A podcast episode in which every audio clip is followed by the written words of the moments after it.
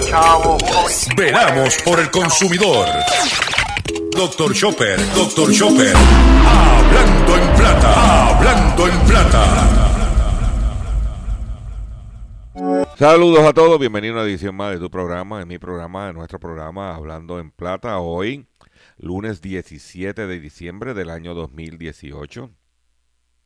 Estamos transmitiendo este programa a través de Éxitos 1530, del 1530 AM de Utuado, del 610 AM Patillas, Guayama, del 1470 AM Orocovis y toda área de la montaña, y del 1480 AM Fajardo, San Juan, Vieques, Culebra, and the US and British Virgin Islands. Además de poderme sintonizar a través de las poderosas ondas radiales que poseen las estaciones que integran lo que hemos denominado la red informativa. También nos puedes escuchar a través de sus respectivas plataformas digitales, aquellas que poseen sus estaciones, aquellas que poseen sus aplicaciones, perdón, para su teléfono Android o iPhone y aquellas que eh, tienen su servicio de streaming a través de sus páginas de internet o redes sociales. También en el caso de nosotros nos puedes escuchar en las áreas geográficas donde nosotros nos estamos, por ejemplo en el área oeste, la gente del área este me puede escuchar a través de mi Facebook, de eh, Facebook a Dr. Chopper, ahí pueda encontrar el programa eh, en este momento y usted pueda sintonizarnos. Hablando en Plata es el único programa dedicado a ti a tu bolsillo, tanto en Puerto Rico como en el mercado de habla hispana de los Estados Unidos. Hablando en Plata es una producción de drchopper.com Inc. para la red informativa. Y además, eh, las expresiones que estaré emitiendo durante el programa de hoy, Gilberto Arbelo Colón, el que le habla, son de mi entera responsabilidad. Cualquier reclamación, señalamiento que usted tenga que hacer o aclaración sobre el contenido del programa de hoy, usted entra a nuestra página, encuentra nuestra dirección de correo electrónico, me envía un email y atenderemos su situación lo más pronto posible. Hoy como inicio de semana tenemos un programa lleno de mucho, mucho, mucho, mucha información, mucho contenido pertinente para usted consumidor. Y vamos a comenzar inmediatamente de la siguiente forma. Hablando en plata, hablando en plata. Noticias del día. Vamos a comenzar inmediatamente con las noticias que tenemos confeccionadas para ustedes en el día de hoy.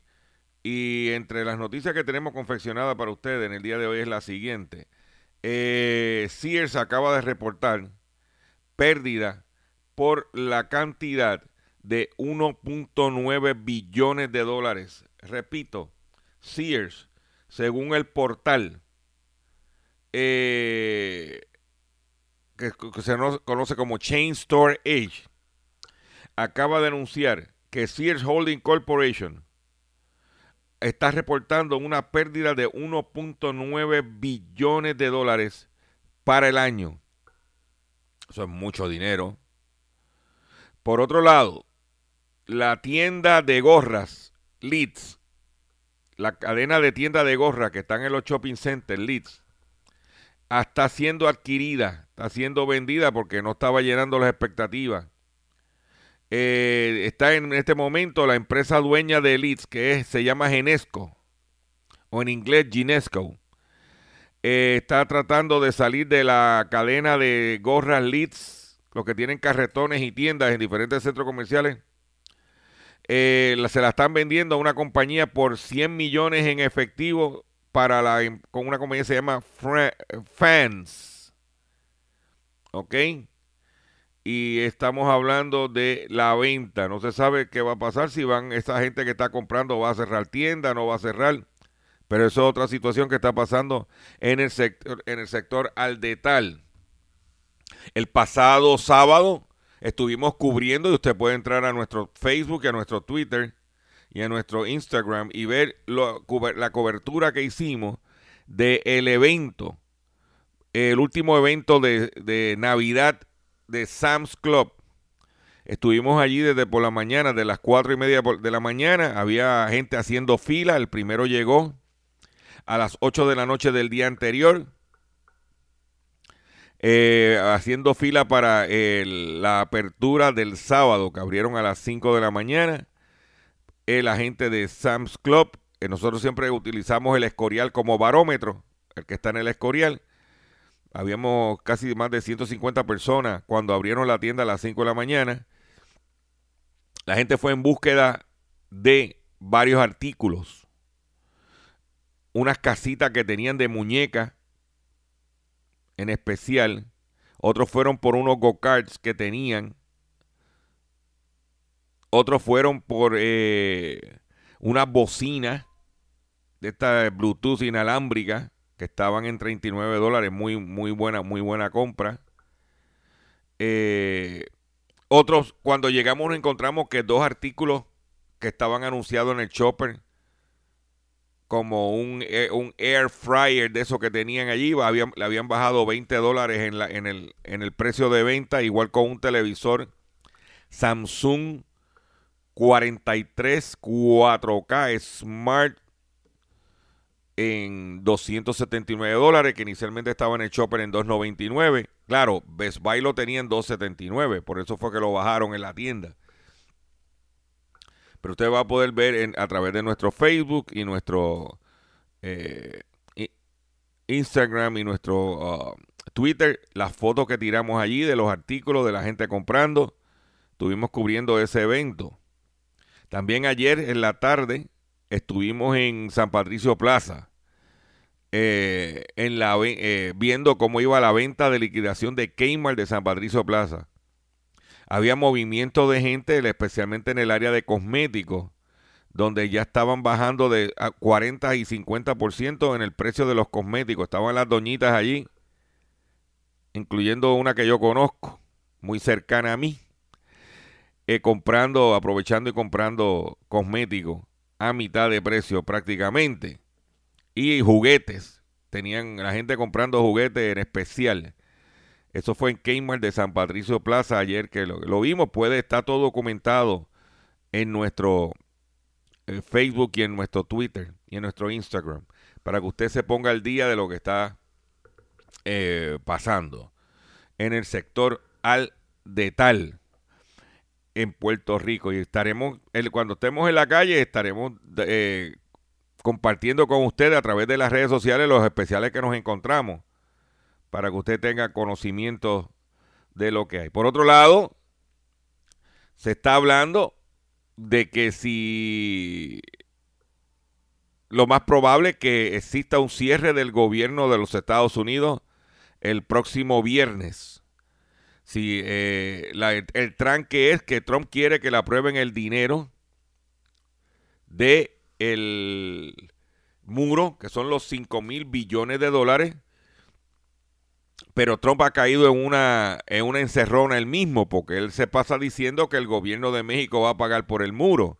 Y entonces eh, Schumer, que es el, el senador, portavoz de la minoría del Senado de los Estados Unidos, demócrata, Dice, pero si tú dices, Trump, que México te va a pagar el muro, ¿para qué tú necesitas los 5 mil billones de dólares?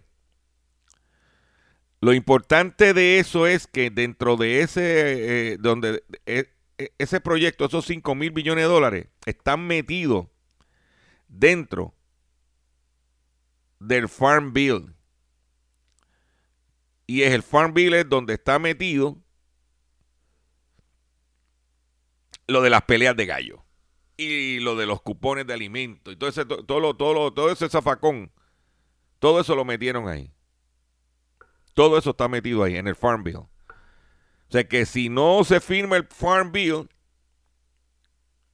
si hay un tranque no se firma el Farm Bill por los 5 mil millones de dólares ese proyecto pudiera sufrir enmiendas en el proceso para su aprobación final esa es la única esperanza que tienen los galleros en Puerto Rico. Olvídense de estar eh, en, en otra cosa.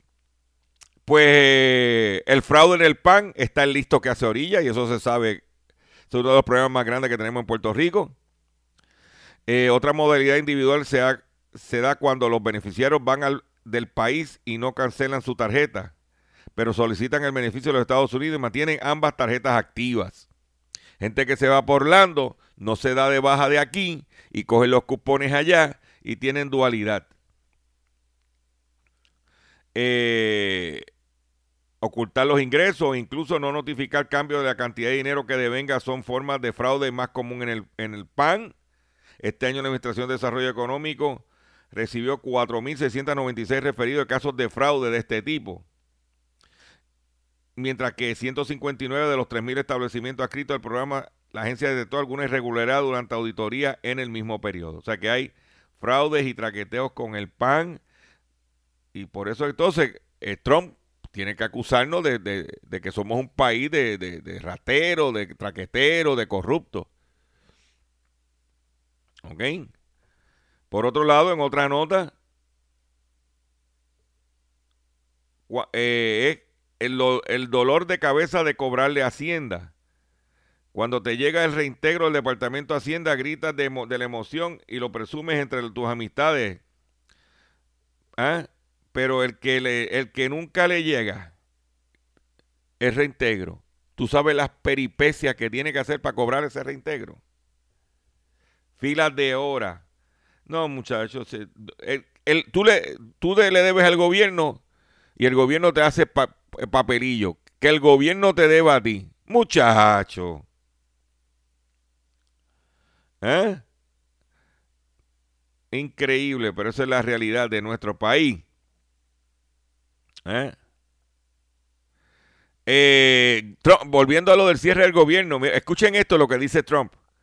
Trump dijo que estaría orgulloso de tener un cierre gubernamental para hacer que el Congreso apruebe una asignación de 5 mil millones de dólares para cumplir su promesa de campaña de construir el muro fronterizo.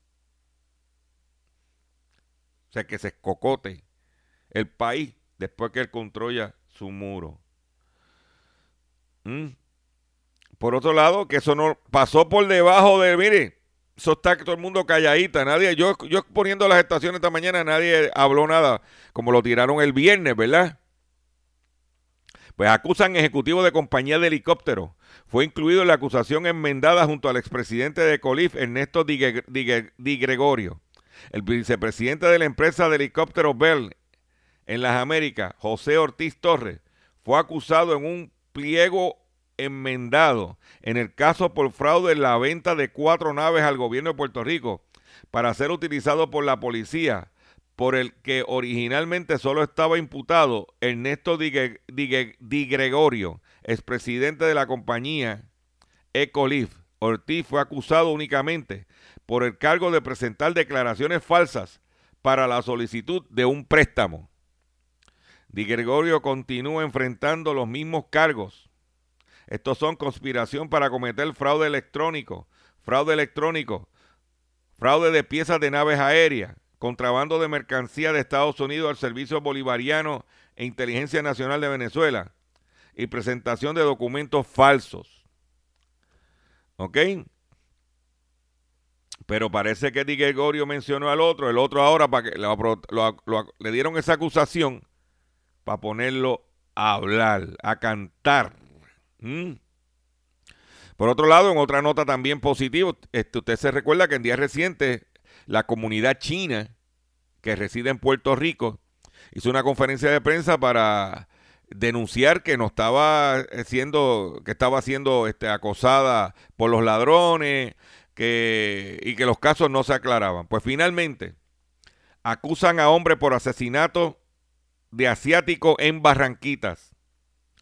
En la conferencia de prensa efectuada en el cuartel general, el comisionado el pasado viernes, el comisionado de la policía informó que se erradicaron siete casos de asesinato, entre ellos el caso donde el cocinero asiático fue baleado durante, mientras laboraba en el restaurante chino de Barranquita el 20 de diciembre de 2013.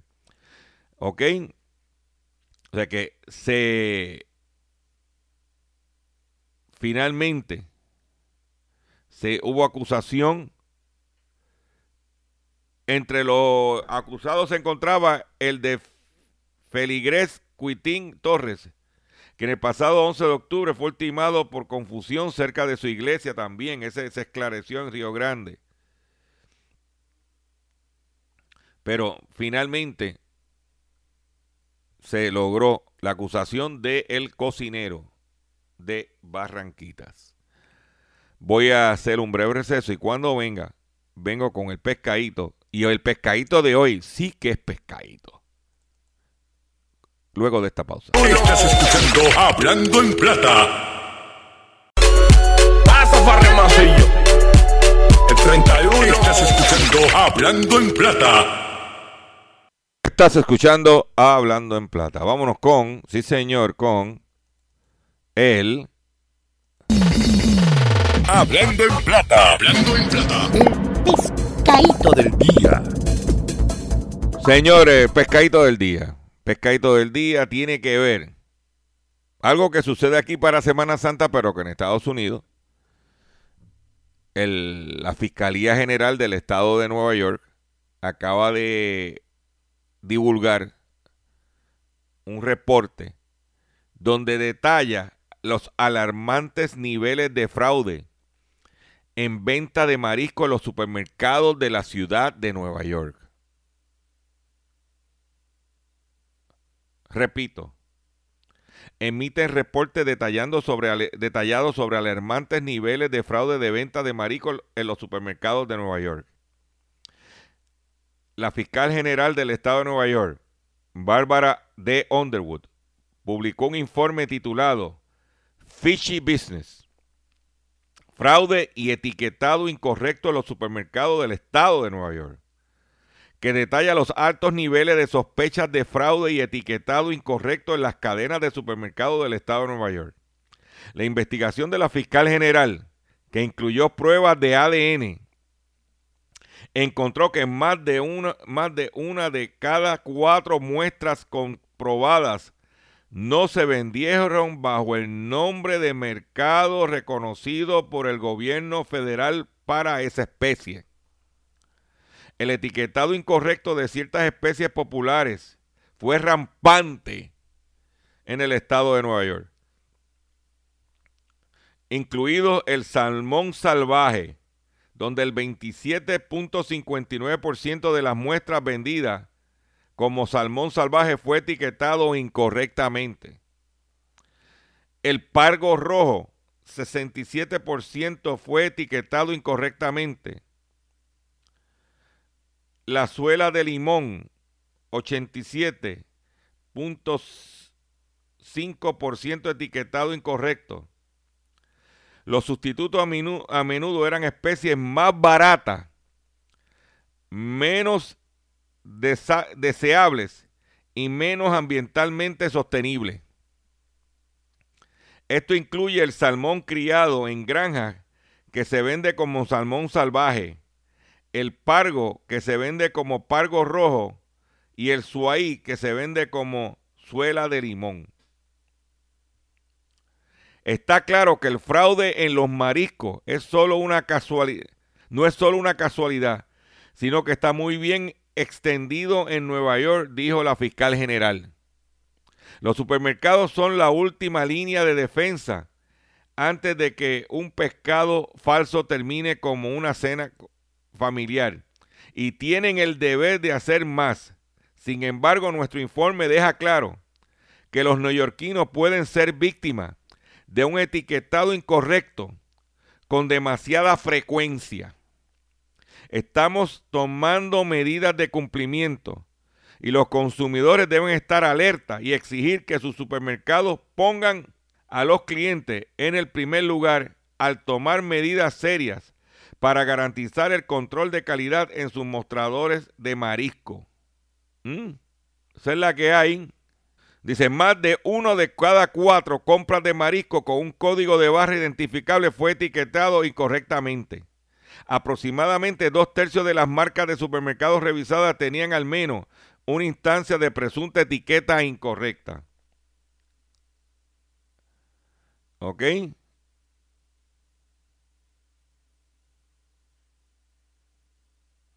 Eso lo va.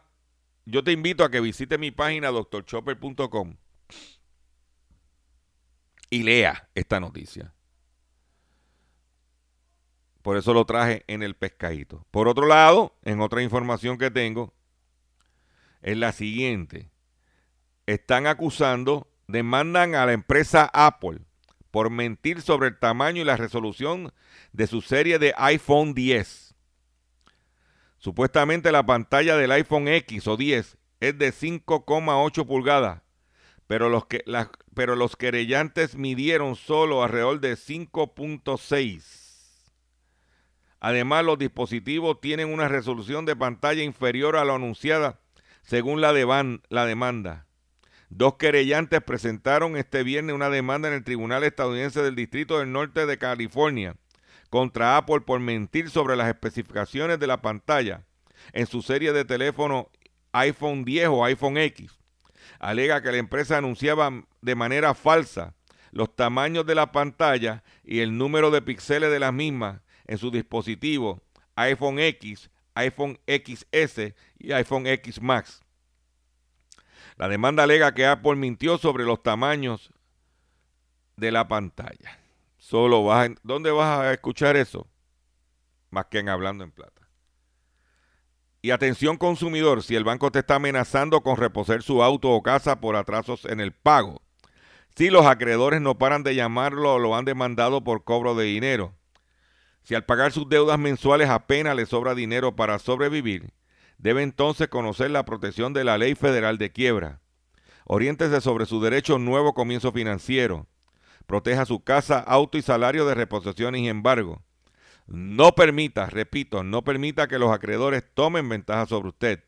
El bufete García Franco y Asociado es una agencia de alivio de deuda que está disponible para orientarle gratuitamente sobre la protección de la ley federal de quiebras.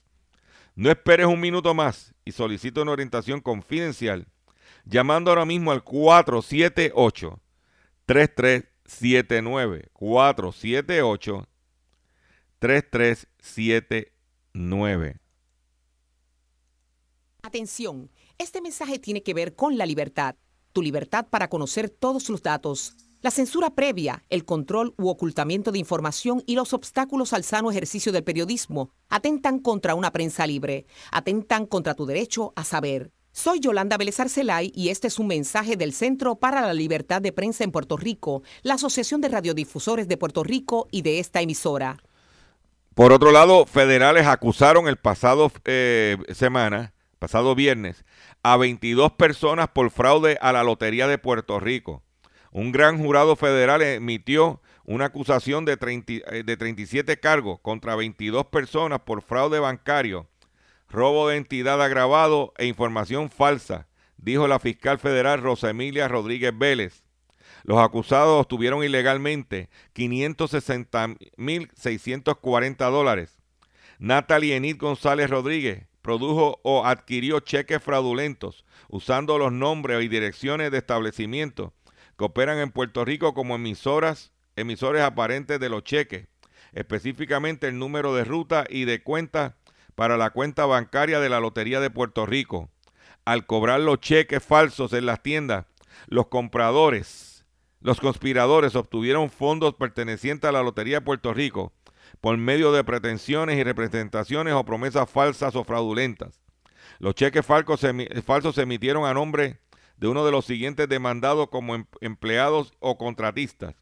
Vanessa Pérez, María Magdalena Silva, Miguel Ángel Robaina, Destiny Angélica Hans, Ángel Miguel Berrío García, Melisa Parrilla Velardo, Luis Alberto Maldonado III, Johan Luciano Velázquez, Martín Martínez López, Eric Alberto Delgado Carmona, Pedro Iván Cortés Castañón, Alan R. Mercado Serrano, Julienis Mercado Lavoy, Mark Anthony Ramos Medinas, Gustavo A. Cruz Rosado, Yashua A. Molina Morales, Nitachi Enid Soto González, Emilio Rosario Ramírez, Ángelo Rodríguez Cortés, Antonio L.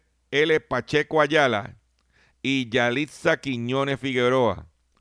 Junto con los coacusados, González Rodríguez los llevaba a múltiples tiendas de descuento para negociarlos o cambiarlos en dinero en efectivo para usarlo para comprar productos de consumo. Este esquema fraudulento lleva, durante muchos años envolvió a muchas personas acusadas.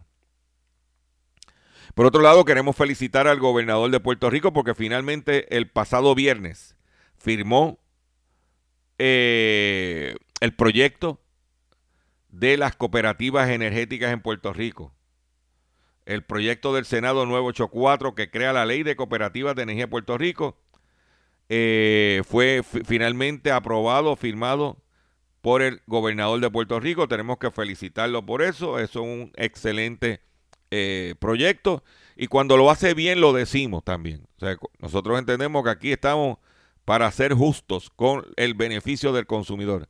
Si no estamos de acuerdo, lo decimos. Y si estamos de acuerdo, somos los primeros que lo reconocemos y queremos agradecer al gobernador de Puerto Rico para que este proyecto haya sido aprobado. Por otro lado, se desaceleran las ventas de autos en Puerto Rico, aunque siguen eh, en crecimiento, pero a un ritmo más lento las ventas de autos. En Puerto Rico lo que se está vendiendo son pick-up y SUVs. Eh, ya no dan las cifras que daban antes, la distribuían, porque nosotros entonces hacíamos un análisis, ya no lo podemos hacer porque la guía ya no quiere dar las cifras en detalle. Eso es una decisión de ellos. Nosotros pues bregamos con lo que hay. Por otro lado, Estados Unidos perdona miles de préstamos estudiantiles a alumnos que no se pudieron graduar, especialmente de colegios, como dije anteriormente, de colegios de estos eh, for profit. Los estudiantes pueden acogerse al beneficio, recibir beneficios bajo una regla impuesta durante el mandato del presidente Barack Barack Hussein Obama. Ya unos 15 mil estudiantes se han acogido a esto, a, condonación de préstamos estudiantiles porque donde estudiaron nunca terminaron la carrera porque el colegio los dejó Puyú. El Departamento de Educación de Estados Unidos informó que le condenarán 150 millones de dólares en préstamos estudiantiles federales como parte de una regla eh, reimpuesta en el 2016 que la actual secretaria Betsy DeVoe intentó bloquear en ocasiones anteriores. Funcionarios del departamento comenzaron a notificar el viernes a 15.000 estudiantes de sus préstamos serán borrados automáticamente debido a que asistieron a universidades que cerraron mientras ellos seguían cursando o, o, poco después de que ingresaron. Alrededor de la mitad de ellos asistieron al campus de la cadena privada Corinthian College, la cual se vino abajo en el 2015 en medio de acusaciones de fraude. Hay que tomar acción. Los consumidores que me están escuchando, que tienen hijos, que cogieron préstamos estudiantiles en, en, instituciones privadas, por ejemplo, en BTI, muévanse. Porque bajo esta, eh, esta ley, el préstamo puede ser condonado. En BTI, si no se graduó, si se graduó, son otros 20 pesos. Vamos a ser claro aquí. Si usted no, no se graduó mientras estaba estudiando, por ejemplo, en MBTI, usted se puede mover. Si usted se graduó, tuvo su grado académico, ya es otro, ya ahí no, ahí ese no cualifica. ¿Ok? Pero es importante, eso tú no te, oye, te garantizo que tú no te vas a enterar de este, de esta información en ningún otro programa que no sea hablando en plata. En ningún otro. ¿Ok?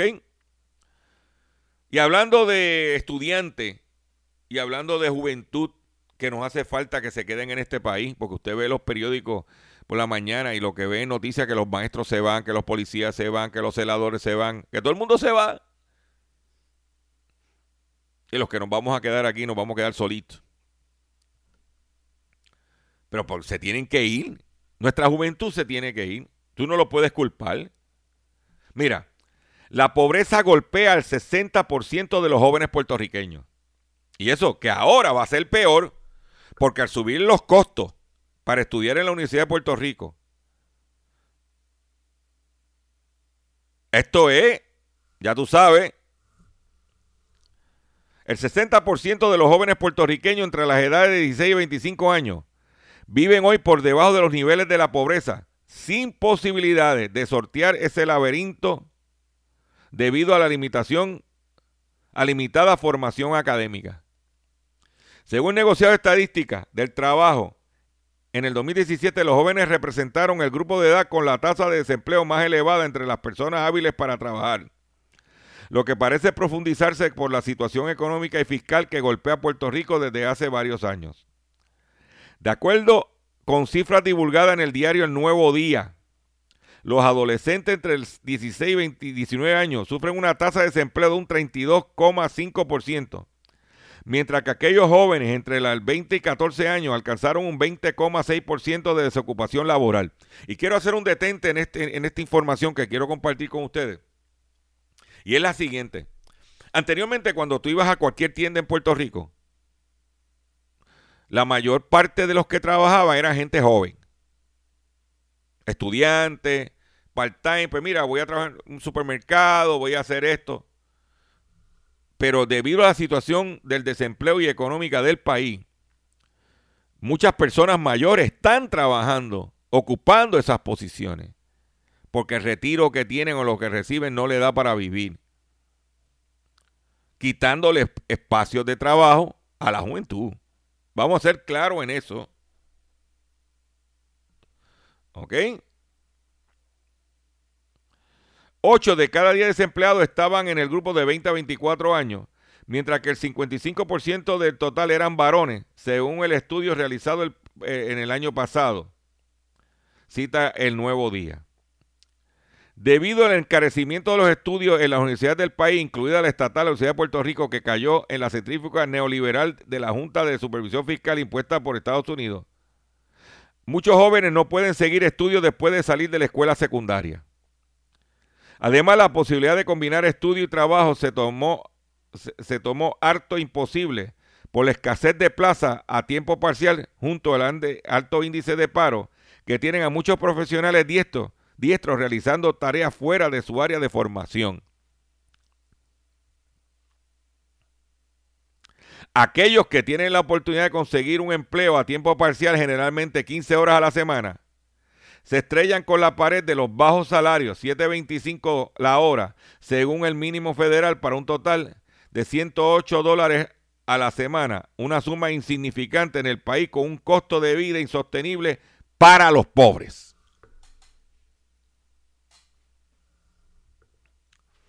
La situación es tal en el mercado laboral que muchos jóvenes que no son que no son solo varones termina catapultando actividades relacionadas con la delincuencia y el narcotráfico. El Instituto de Desarrollo de la Juventud, entidad particular para generar cambio en la crianza y desarrollo de la niña en Puerto Rico, confeccionó un estudio según el cual una gran proporción de jóvenes entre 16 y 25 años no trabajan y viven en la pobreza. ¿Eh? Pero nosotros no somos solos, nosotros nos damos la patada de que somos un país desarrollado, de que somos parte de la gran corporación. Pero estamos por encima de México. Casi la mitad de los jóvenes mexicanos están en la pobreza. Nosotros el 60%. México es casi la mitad. Casi la mitad de los jóvenes mexicanos, exactamente el 42%, están en la pobreza, confirmó el Consejo Nacional de Evaluación de la Política de Desarrollo Social. El ente social señala en el último informe que, en, el, primer trimestre del año 75 de este año, el 75% de los 16 millones de jóvenes que laboran perciben, perciben entre 1 y 3 salarios mínimos, mientras apenas el 2,1% obtenía más del 5 pero se estima que el 42% están de los jóvenes en México están en la pobreza y en Puerto Rico el 60%. Órale, güey. ¿Eh?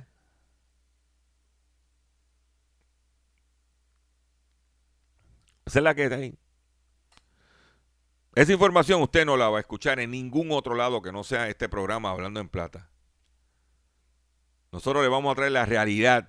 Nosotros buscamos la información para traerle todo este, este cuadro económico. Para podernos entender mejor. Para poder entender a nuestra juventud el por qué reaccionan de la forma que están reaccionando.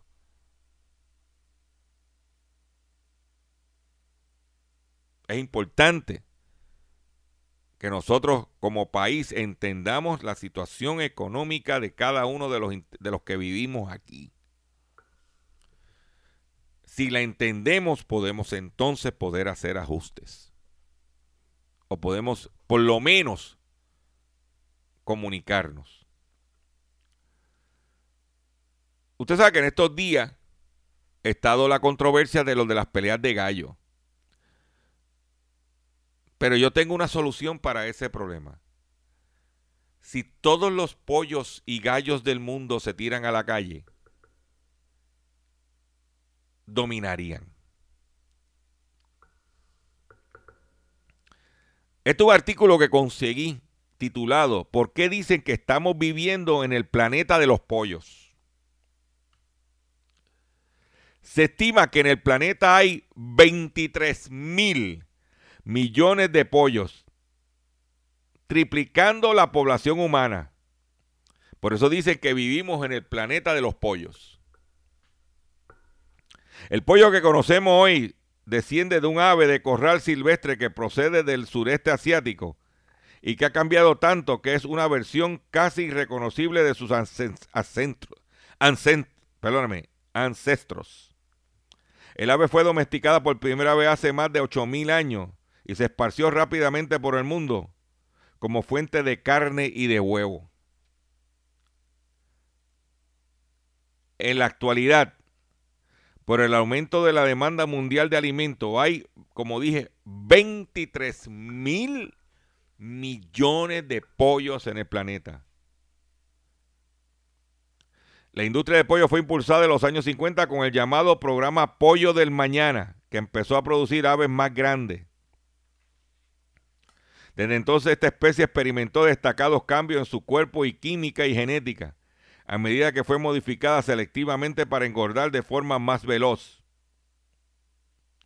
Mientras tanto, el pollo asado pasó a ser de un plato para ocasiones especiales a un negocio de alimentario global. Hoy se crían más pollos para alimentación que cualquier otro ganado en el mundo. Vamos a las cifras. La carne de pollo se consume alrededor del mundo. Aquí tomamos algunos datos de esa impresionante industria. El 24% del aumento en el número de pollos en la última década. 97.8 millones de toneladas es la cantidad de carne de pollo que se estima se produce en el mundo para el 2010, se, producirá en el mundo para el 2019. 97.8 millones de toneladas. Estados Unidos, China y Brasil son los principales de, pollo en el mundo. Estados Unidos, China y Brasil. 11.6 millones de toneladas de la cantidad de pollo que consumió China en el 2018. 65.800 millones el número de pollos sacrificados en el 2014, comparado con 1.500 millones de cerdos. 3.380 millones el número de pollos que se que sacrificó en el 2014. La empresa brasileña JBS, que domina el mercado de pollo, y cuáles son los dueños de Pollos Torrico en Puerto Rico. De Pilgrim's Pride es una de las subsidiarias de ellos. 4% es, cuánto, es eh, crecerá la exportación de pollo en el mundo el 80% de la cantidad de hogares en zonas rurales en el mundo en desarrollo en los que se crían pollos. Hay que recordar que usted sale del área metropolitana y en el campo todo el mundo tiene su pollito, su gallinita. Y mucha gente en la época de la inmigración de los 50 de la, de, de la ruralidad de Puerto Rico hacia el área metropolitana, Recordamos que las urbanizaciones, la gente bajaba del campo a vivir en urbanizaciones, pero venía con su con sus pollitos. Entonces uno lo que hacía era que iba a la granja para que te lo mataran y te lo pelaran. Y aquí se vendía. Entonces hoy tú ibas a la granja y estaban los pollos ahí en corrales y tú decías, mátame ese. Esa época se vivió en Puerto Rico. Se estima que hay 25.500 el número de tiendas en el mundo que venden alguna marca de pollo frito. 70% es el número de pollos que engordan que son criados en cautiverio de manera intensiva, según el, dato de 2006. 5 a 7 semanas es el ciclo de vida de un pollo para que engorde. Se, 81 millones de toneladas es la producción de huevo en el 2016. 40% es el porcentaje de producción mundial de huevos que genera China. China produce el 40% de los huevos en el mundo. Esa es la que hay. Voy a hacer un breve receso después de que esto Chicken News. Y cuando venga, vengo con la parte final de nuestro programa. Oye, hablando en plata. Estás escuchando Hablando en Plata. Puñala por el pecho, Matías en la frente. Por puerco, Matías en la frente. Puñala por el pecho. Por puerco, porque eso es lo que se hace los puercos. Estás escuchando Hablando en Plata. Estás escuchando Hablando en Plata, señores. Aquí, hoy lunes, inicio de semana. Eh, Primero quiero agradecer, antes de continuar con nuestro contenido, quiero agradecer a toda la familia de Cumbre 1470M, donde el pasado viernes estuvimos allá en un, un almuerzo familiar, porque era entre los empleados, todos los que integran la, la estación, eh, y nos invitaron a nosotros, los de la red informativa, este, tuvo Sandra, tuvo Arriaga, tuvo este servidor, y donde fuimos a, pasar un rato ameno allá en la estación y nos brindaron con, un buen suculento almuerzo. La pasamos muy bien y agradecemos las atenciones que tuvieron este, el doctor Rodríguez Gotay, presidente y propietario de la estación, y su señora, también nos tuvo este eh, Julito García, ya nos encontramos con el jockey, eh, no aspirante, porque allá el, por el distrito representativo número 26, el jockey, jockey Santiago. Nos encontramos con él allá, ya usted sabe. Eh, pero la pasamos muy bien y que se repita. Eh, por otro lado, quiero decirles a ustedes que esta noticia, esta noticia que voy a traer con... Estamos en Navidad, vamos a hacer un poquito, ¿verdad? Tra- tranquilo. Quiero decirle a ustedes que tengan mucho cuidado. Muchos consumidores en Puerto Rico estamos comprando estas, eh, lo que se llaman bocinas inteligentes, que tú le hablas y le dices, búscame esto, hazme esto otro. Y tiene que tener mucho cuidado con las cosas que pueden suceder. Este individuo tenía una de estas bocinas y tenía una cotorra, un loro. Pues ese loro, como repite lo que dice su, su amo, ese loro se metió a hablarle a la bocina, Alexa, mientras estaba la dueña fuera de la casa, y ordenó artículos. Rocco, un loro gris africano, sorprendió a su dueña al ordenar eh, mel- melón, sandías y fresas usando el asistente personal Alexa de Amazon. Según el periódico El Daily Mall. La cotorra también quiso comprar crema y bombillas. Tuve que cancelar todas las órdenes cuando llegué a casa, dijo Marion Wischewski, una trabajadora del santuario animal National Animal Welfare Trust, de donde Rocco fue expulsado por insultar y maldecir de manera continua.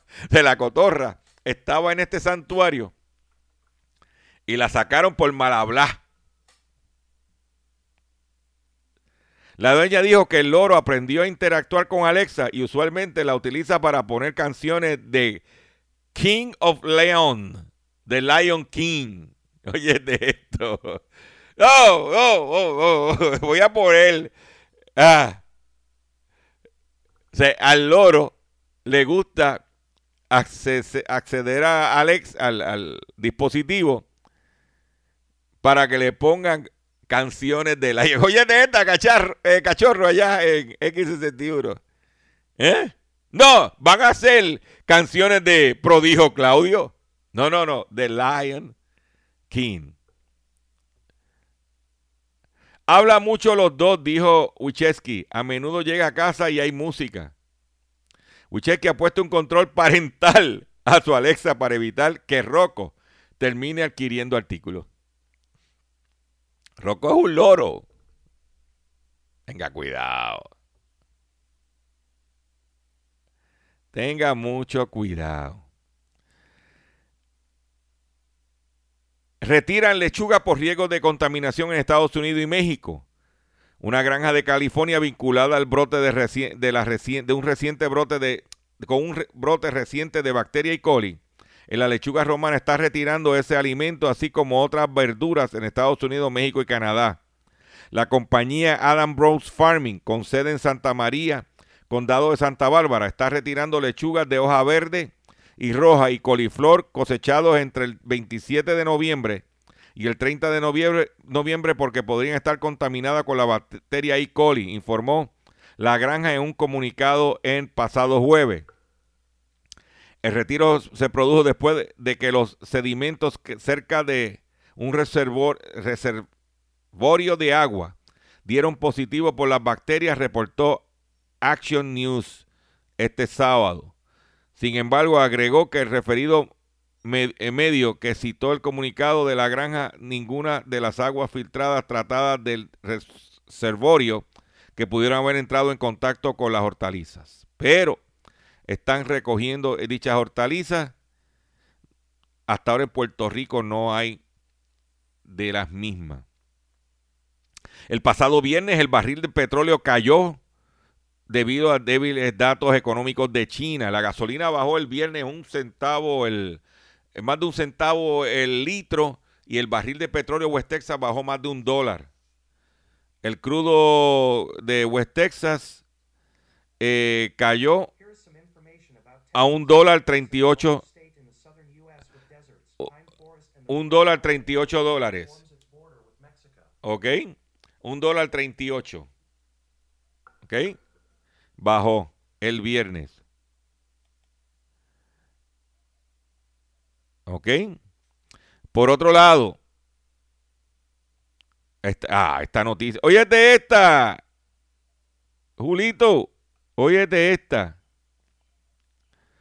Esta noticia está ¿eh? espectacular. Resucita en Ecuador una rara rana de la lista roja de especies amenazadas, unos sapitos. Se llama la rana marsupial cornuda. Reapareció en la selva de Choco. Un equipo de biólogos del grupo de conservación y ecoturismo Tropical Helping, Herping se ha vuelto a topar con un ejemplar de una rara especie de rana, cuya presencia en Ecuador fue documentada por última vez en el 2005. La rana marsupial cornuda ha sido vista en la selva tropical del Choco, al oeste del país, concretamente en el torno de la Reserva Ecológica de Cotachí-Cipayar. Los biólogos, los biólogos la descubrieron por el brillo de sus ojos al escuchar el croal desconocido y apuntar sus líneas a las hojas de una palmera. Pero si no hay que ir a Ecuador, si aquí tenemos sapo de ese tipo aquí en la montaña. ¿Han visto alguno por el área de Barceloneta? Por el área de, de, Borinquen en Barceloneta. Han visto otros